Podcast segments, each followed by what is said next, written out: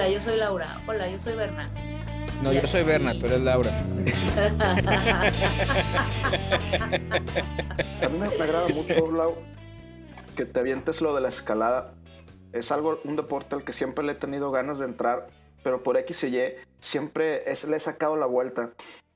Yo me acuerdo que un primo en algún momento también se metió bien pesado a eso y me decía, éntrale, está bien fregón. Pues ustedes, te co- tú lo conoces, Bernal, el cacho. Ajá, sí, cacho. Daniel, el Maxi Agarres Carranco, le decíamos. Yo no lo ma- conozco. ¿Y él Ah, escala? Escalaba hace muchos años. Sí, estuvo metido muchos años en esa cosa. Pero ya también de repente él, pues estaba en Monterrey, de repente se fue a Houston. Y este, y, y ya tuvo que, que, que dejarlo. No, ya no, no le siguió. Lo, Mi problema con la escalada no es tanto la, la, la escalada, no es la altura, es la caída. ah, bendita gravedad. Exactamente. No, por supuesto, la gravedad es un tema, pero no, no es tan complicado como parece, ¿saben? O sea, vaya, hay... La escala deportiva, hay varios niveles para hacerlo. O sea, está obviamente el nivel como profesional o semiprofesional y está como quien se echa una cascarita en el parque, ¿no? Eh, yo, vamos a decir que escalo nivel, me echo una cascarita en el parque. Y realmente hay lugares donde es un deporte más accesible y hay lugares donde es un deporte más, un poquito más complejo, ¿no? Eh, de llevar a cabo, no por el, el deporte en sí, sino por la accesibilidad a zonas. Eh, acá donde yo vivo ahorita hay un, aún y que es una zona muy vertical, es un desierto, no hay nada, a una hora y media de aquí más o menos hay una zona muy padre y aquí, aquí en la ciudad tenemos una eh, comunidad escaladora más o menos fuerte que se formó en el gimnasio, eh, porque hay un gimnasio que lo puso un cuate hace 18 años con la idea de traer la escalada, a, la escalada deportiva aquí a la zona, ¿no? Y es un gimnasio que estaba muy adelantado para su época, sigue siendo el más alto del norte del país y lo puso hace 10 años. Siguen sin haber gimnasios tan altos en Monterrey, por ejemplo. Se miden 14 metros las paredes y acaban de abrir una nueva sala de boulder. Entonces la comunidad está creciendo y se está fortaleciendo.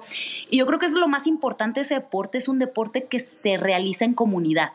O sea, si tú no tienes una comunidad sólida de escalada o como mínimo un buen partner, alguien que tú confíes al 100, que le puedas confiar tu vida, la cuerda de la que te estás sujetando y que no te vaya a azotar. Eh, eso es crítico. Yo muchos años dejé de escalar por no tener una comunidad muy sólida. Y, pero es un deporte que yo sí les recomiendo bastante que practiquen si tienen oportunidad. Es muy, muy, muy bonito. Sí, aquí desgraciadamente no, no he encontrado, no he visto algo así que, que tú, como tú dices, o sea, no es fácil encontrarlo y si lo encuentras no siempre está muy bien que digamos, entonces es, eh, no he encontrado algo que digas, ok, va, voy, voy a intentarlo de este lado. Digo, lo que, lo que sí hay, digo, pues al fin del día, Gringolandia es lo que tú haces, Berna. Tú has metido en CrossFit, si mal no recuerdo, ¿no? Sí, veo los, los videos motivacionales, ya nomás te falta la canción de Rocky ahí y digo, ay, hijo, es este cuate, mira". tengo, tengo rato de que no lo hago de manera consistente y pierdes la condición bien rápido. Claro, como cualquier Bien, rutina bien deportiva, rápido, ¿no? sí, Por no, o supuesto. sea, eso de, de meterte al, el- algo como el CrossFit y de dejé de ir de cuatro veces a la semana, ahorita he estado yendo una o dos. Y no. Intentas volver a hacer algo igual y no se puede. Y ya la edad tampoco ayuda. Esa es otra también. Ya los achaques, los dolores, digo, mal que bien, el cuerpo te pasa la factura, ¿no? No es lo mismo. a- a- antes nada más ahí te, me tomaba el Tylenol y ya estaba bien el otro día. Ahorita no.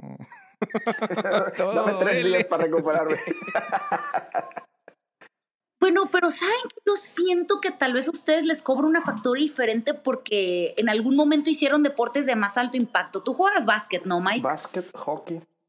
Ujú.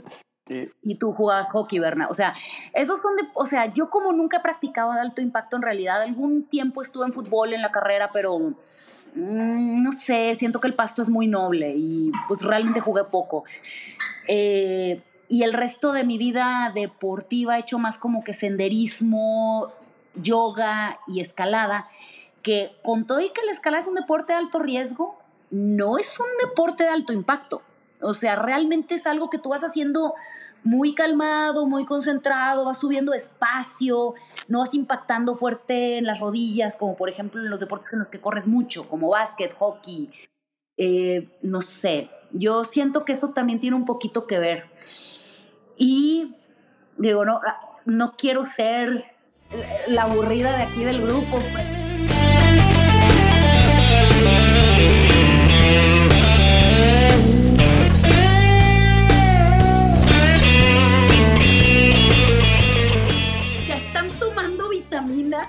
Porque ya la regeneración de muchas Eso es un tema tabú que no estoy dispuesto a Yo siempre, toda mi vida he estado renuente a, meterme cosas y es fecha que no, de hecho, siempre me lo dice, tómate vitaminas y yo no, no, no me vas a ver tomando esas... Mm, no, simplemente no va a pasar. La verdad te diré, te soy honesto, yo he intentado, Luego compro el, frasco de vitaminas y lo tengo y empiezo una semana, me las tomo. Y después se queda. Y luego se me olvida. Y ahí se quedan y caducan. Y digo, entonces, ¿para qué las compré? Perfecto. Soy la única que sí consumo. Claro. Y eso es más por la situación del lugar en donde vivo, que pues desgraciadamente es muy gris, siempre falta el sol y todo eso, es la vitamina D. Entonces, es la única que médicamente he necesitado tomarla. Sí, yo estoy igual, pero porque no salgo mucho. Estoy todo el día en la oficina o estoy todo el día sentado enfrente de la computadora o algo. Entonces no me da mucho el sol. Y sí necesito... es válido, o sea, es, es, es, brutal. Y sí, sí, sí, ahí sí para que veas, he sentido mucho el impacto de cuando empiezas a suplementarte con vitamina D tres, cuatro días y te levanta, o sea, de no tener nada de ganas de hacer este, nada. Yo tomo la vitamina D cuando me acuerdo, porque siempre se me olvida. A mí me acuerdo. Sí, a mí me recuerda Ale también. Me dice, ¿ya te tomaste la vitamina? Y yo, ah, no. Este, no, las, las tomamos con un suplemento de omega 3. Ok. Entonces viene incluido lo que es el omega con D3 y son de, no me acuerdo qué empresas son, pero son unas muy supuestamente buenas. Y trae todo, entonces trae el omega, que es los ácidos lípidos. Claro, claro, los ácidos buenos. Sí, sí, sí. Que sirve para algo.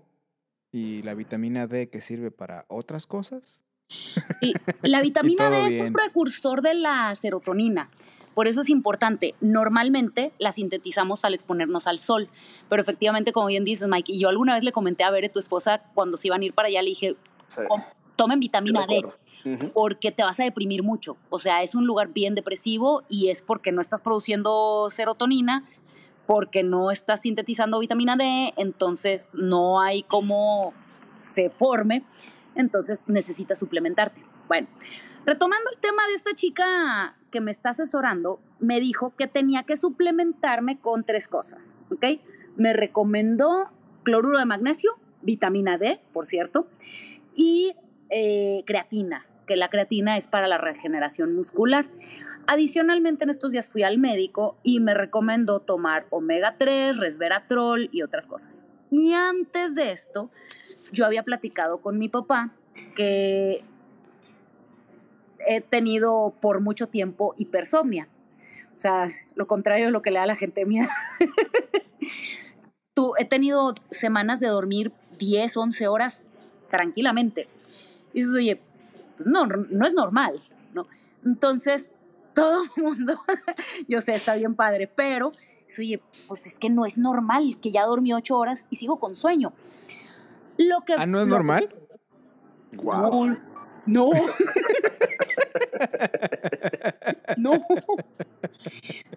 Bueno, lo primero que me preguntó mi padre es, porque todos mis amigos médicos fue, ah, no, pues probablemente tienes depresión. Y yo, pero es que no es, o sea, todo está bien. Digo, siempre puedes estar mejor, pero no, definitivamente deprimida no estoy, ¿no? Entonces, eh, bueno, eh, ¿qué otra cosa podrá hacer? Y mi papá lo primero que me dijo, ¿estás tomando vitaminas, mijita? Y dije, pues no, porque según yo como muy bien, pero pues a la hora que te pones a pensar, a ver, ya en serio, ¿comes bien? Porque Tacos. comer chilaquiles tres veces a la semana, comer bien. Claro. es comer delicioso. Pero, pero sí te faltan muchos nutrientes, ¿no? Entonces yo estoy empezando a suplementarme y sintiéndome de maravilla. Entonces, lo de la hipersomnia era por las vitaminas. Estoy durmiendo siete horas y media, ocho y bien. No vaya, pero Ah, Por falta de vitaminas. o por Efectivamente. exceso de Es un, vitaminas. es un síntoma de, depres- de depresión, sí, pero también es un síntoma de avitaminosis. Oh. Interesante, ¿no? De hecho, yo padezco enteramente lo opuesto que tú. Este, llegó, había días en los que realmente dormía una hora y media, dos a lo mucho, y me daban las 3, 4 de la mañana y según yo me daba mucho sueño, trataba de dormir para despertarme 10 minutos después y tener la necesidad de pararme porque simplemente no podía dormir. Y fue así de que tres días seguidos, luego podía dormir un día, pero ya por exceso de cansancio y lo volví a hacer. Y, y realmente llegó un punto donde ya dije, ok, algo está mal, ¿no? Y ya definitivamente fui al, al doctor y algo, también volviendo a algo que mencionaba Laura, es eh, depresión. Es realmente impresionante a qué grado uno es capaz de... Yo creo que también esto merita su propio programa en particular porque es un tema bastante severo que luego muchas veces uno dice, ¿por qué voy a estar deprimido? ¿Cómo voy a estar deprimido yo? no? Ujú, Sí, sí, sí, te Y- pregunto, o sea, depresión, o sea, ¿cuándo mi vida Exactamente. está bien? Tengo trabajo, tengo cosas para Perfecto. comer, eh, me- estoy bien con mi esposa. eh, ¿Por qué? O sea, ¿qué, qué está sucediendo en mi vida que, que me está ocasionando esta sensación? Y sí, definitivamente, o sea, tuve deprivación de sueño por mucho, mucho tiempo y este, te, te cobra la factura, ¿no? Definitivamente. Y hasta que de plano tuve que hablar con mi doctora y decirle, ¿sabes qué? No está bien este relajo, ¿no? Y hablando con ella, ya me hicieron un test, me dieron un cuestionario, y ahora sí, pero, confusión múltiple si quieres, ¿no? Y, y empiezo a llenarlo y ya me dice de que, ¿sabes qué? Tienes, no severo, pero tienes, tienes depresión.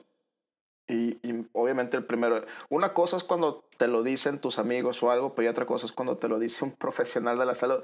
No, no entiendo por qué el raciocinio es distinto, pero lo, al fin del día el impacto es diferente, ¿no? Y, y tiendes a hacerle caso al doctor hasta cierto punto.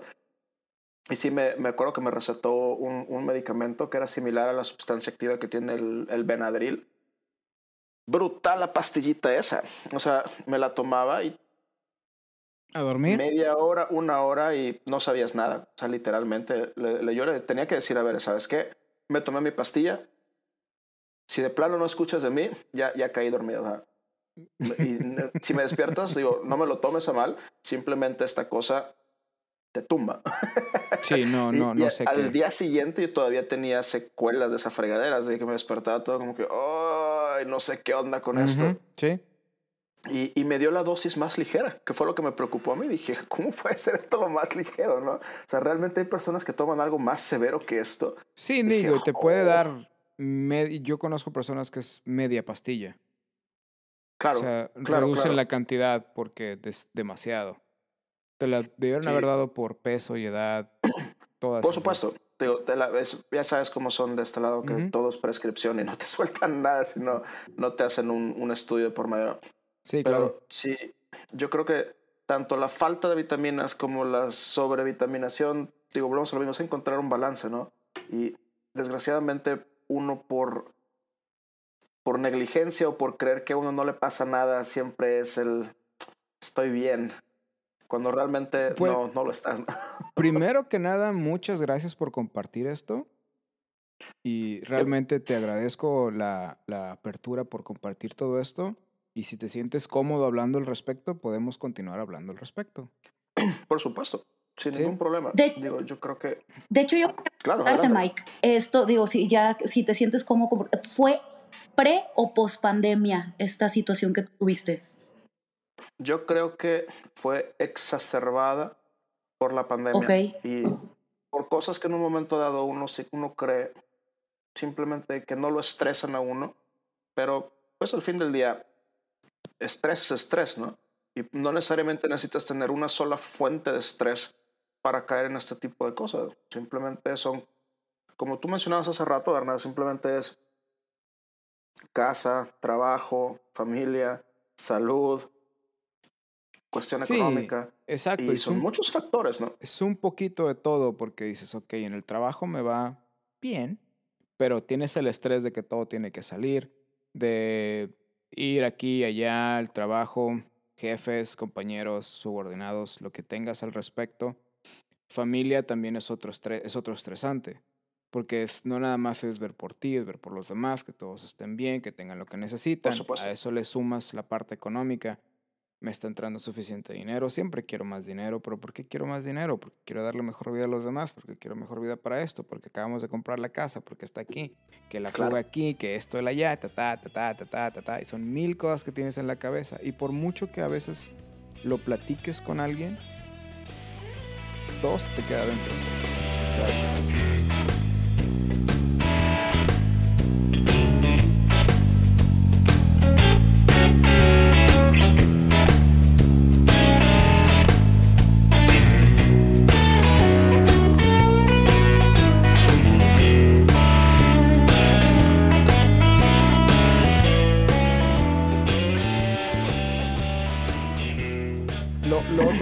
quería preguntar es si aparte del, medicamento que te dieron, te dieron ayuda psicológica o terapia o algo similar. Fíjate, digo, ustedes dos me conocen de hace mucho tiempo y saben la opinión que yo tengo de los psicólogos.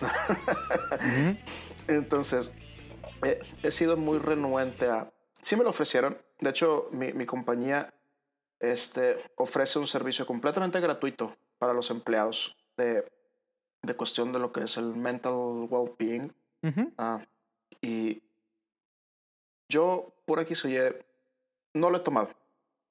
Pero no lo he tomado porque yo creo que el primer paso para poder salir adelante de algo es, llega un punto donde dices, tengo que reconocer que tengo un problema.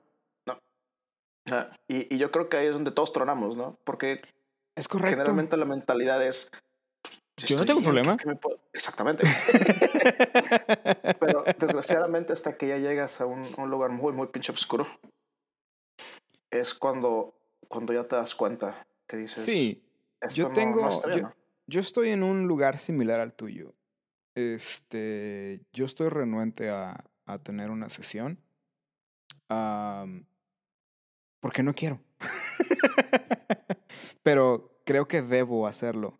Pero estoy así de, no, luego, mira, mejor dejo pasar el tiempo y estoy saliendo y ahora me estoy metiendo más en esto del, del podcast o voy a hacerlo del streaming y lo voy a utilizar para hablar más con gente. Me dicen, es que tú no tienes amigos. Y yo, sí tengo amigos, pero no hablan nunca con ellos. Y yo, pues sí, digital. es la nueva manera de hablar con personas. Este, y me dicen, es que tienes que sacar las cosas y tienes que aceptar que tienes problemas. Yo no tengo problemas, tú tienes problemas. Pero sí, sí, claro que tenemos problemas. Hay, siempre hay una carga económica, siempre hay un estresante aquí y allá, siempre hay algo que pasa que te dicen, vives lejos de la familia. O sea, tengo a Ale, estamos, vivimos los dos aquí, pero nuestras respectivas familias primeras viven lejos. Entonces, si algo pasa, no puedes estar ahí, no puedes ir, no puedes ir allá. Y, es, y eso también te, te carga un poco. Yo siempre he sido, así como tú comentas, Mike, mi idea del psicólogo es alguien que necesita estar enfermo para ir, pero también estoy empezando a aceptar que eso no es cierto. Sí. Que el psicólogo está ahí para ayudarte a poder vivir mejor tu vida, no necesariamente porque estás enfermo. Eh, al mismo tiempo, los que me conocen saben que me cuesta mucho expresar mis emociones y sentimientos. Entonces, ir con un psicólogo implica abrirme. Y es algo que no quiero hacer todavía. Y, y, un poquito más complejo todavía es, si de por sí es complejo abrirte con personas que tienen tu entera confianza, abrirte con alguien que no conoces. Fíjate que eso a veces, a veces eso es más sencillo. Tú lo, tú lo consideras así y entiendo para dónde vas porque dices, y yo, yo me pongo en el, en el otro lado de la moneda y digo, si alguien ajeno a mí viene y me cuenta sus problemas, dices, yo no te voy a juzgar. ¿Por qué? Porque no conozco dónde eres, de dónde vienes, quién eres tú como persona, ni qué fue lo que te orilló eso. Pero te voy a escuchar con mucho gusto. Y aparte, si es alguien a quien no vas a volver a ver, es alguien que simplemente te va a escuchar en ese momento, te va a dar su opinión y como no lo conoces, claro. lo que te diga te puede importar o no importar. Al menos que de repente te caiga la ambulancia con las camisas de fuerza. Yo, creo que ninguno de nosotros tres estamos ni remotamente cerca de ese lugar. Pero sí creo, fíjense. I'm not so sure. No, estoy tan seguro. Yo voy a. I plead the fifth. amendment. No, yo pienso, miren, yo no, no he tomado terapia, iba a decir nunca, pero no es cierto, en algún punto en la carrera estuve yendo a terapia. Eh, no voy ahorita y sé que la necesito desde hace bastante, no, no comparto, pero respeto la opinión que tienen ustedes sobre el tema de la terapia. Yo sé que la necesito, yo sé que me va a servir muchísimo. Sin embargo, yo estoy en un punto donde mi economía es algo tan frágil que cualquier gasto que yo agregue me, me estropea todo, ¿no? claro, entonces yo no he tomado terapia por motivos meramente financieros, ¿no?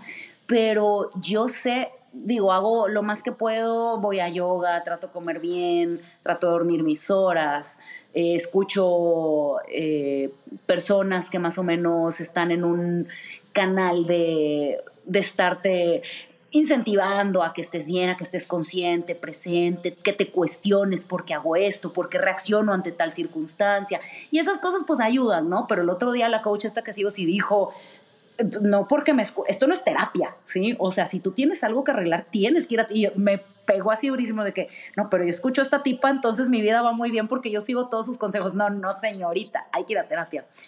Pero yo creo que en términos generales, socialmente todavía hay mucho estigma, tal vez se reduce a nuestra generación, porque los que están más chavitos que nosotros, la, la chaviza está muy cool yendo a terapia, pero nosotros todavía tenemos un poquito el estigma ese de, pero ir a platicar de mis broncas, ¿qué va a resolver? O sea, pues le hablo a Berna y se las cuento, ¿sabes? O sea, se las cuento a cualquier compa y pues no me cuesta, por ejemplo.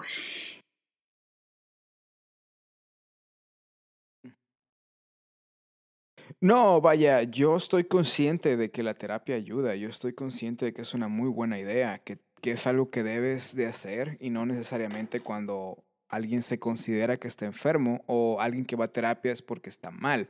Yo sé que solamente es un suplemento, que es algo bueno que se tiene que hacer. Mi gran problema es que, como dijo el Mike, para el primer paso que tienes que dar es aceptar que tienes un problema.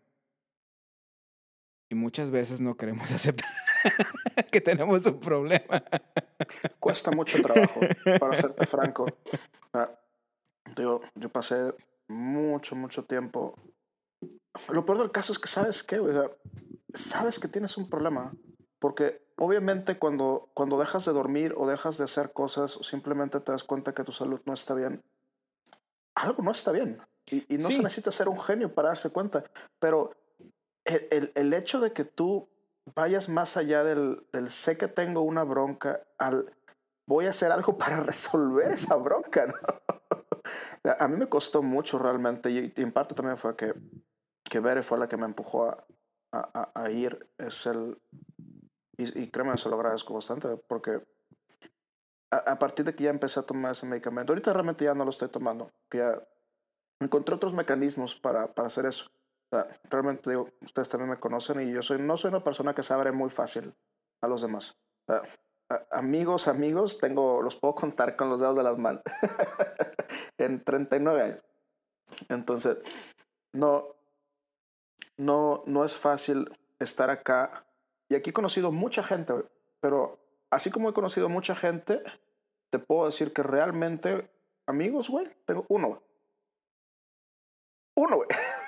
Sí, no, sí, estoy, yo, yo estoy, estoy contigo, o y- sea, he conocido mucha gente y, y de la gen- las personas que he conocido de este lado de- en Estados Unidos, a los que yo considero amigos, no viven en Charlotte.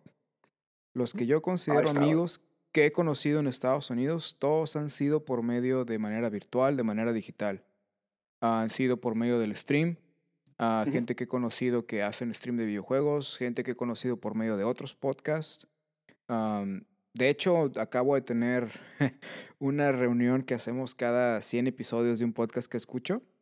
Y Ah, muy chido. vamos todos o vamos los que podemos a Nashville, Tennessee, bueno, Franklin, Tennessee. Y Uh, acabamos de hacer el, bueno, los que hacen el podcast acaban de tener 500 episodios. wow. Entonces, sí, o sea, 500 episodios, semanas ininterrumpidas de estar sacando un episodio, es impresionante. Son más de 10 años. Y este, yo tengo escuchando ese podcast desde que me vine a Estados Unidos. Claro está que para mí es algo que ya está metido en mí. Y to- mucha gente que he conocido ahí en, en, ese, en esa familia, en esa comunidad, es realmente los considero, los considero amigos, aunque los he visto tres veces. Algunos los he visto una sola vez o dos veces, pero son personas con las que luego hablo hasta diario por, por, por Discord o por Twitch o por el celular. es que yo creo es- que también influye, influye mucho en lo que dices la, la calidad de las interacciones, ¿no? Ujú. Ah, más que la cantidad, es la calidad de las interacciones que tú tengas con ellos. Y, y hay, digo, no sé cómo sea con ustedes, pero al menos en mi caso, hay personas que te dan la confianza y dices, ok, siento que con esta persona, como dicen por acá, es gut feeling. Como Sí, que claro, es, claro, es sí. instinto si quieres, pero dices, El "No, instinto, esta lo que persona no me cuadra". sientes. ujú. Exactamente, y Sí. simplemente no. Y también, digo, te das cuenta tú en el ambiente, desgraciadamente, la, la cultura latinoamericana, eh, me ha tocado ver muchas puñaladas por la espalda que dices, vato, todos dejamos todo por venir acá, estamos fuera del- de nuestro país, de nuestros amigos, de nuestra familia, para que se pongan a hacer esas fregaderas, dices, vato, ¿por qué? güey? ¿Qué ganas? y dices, no, no.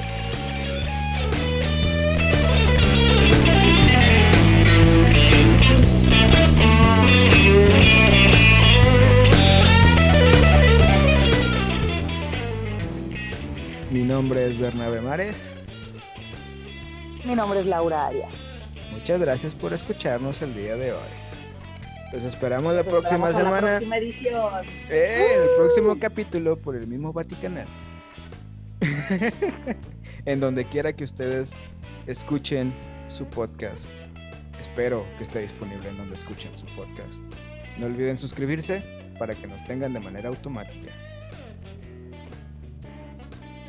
Danos un like para que te lleguen todas las notificaciones. Y si te gustó, compártelo con tus amigos.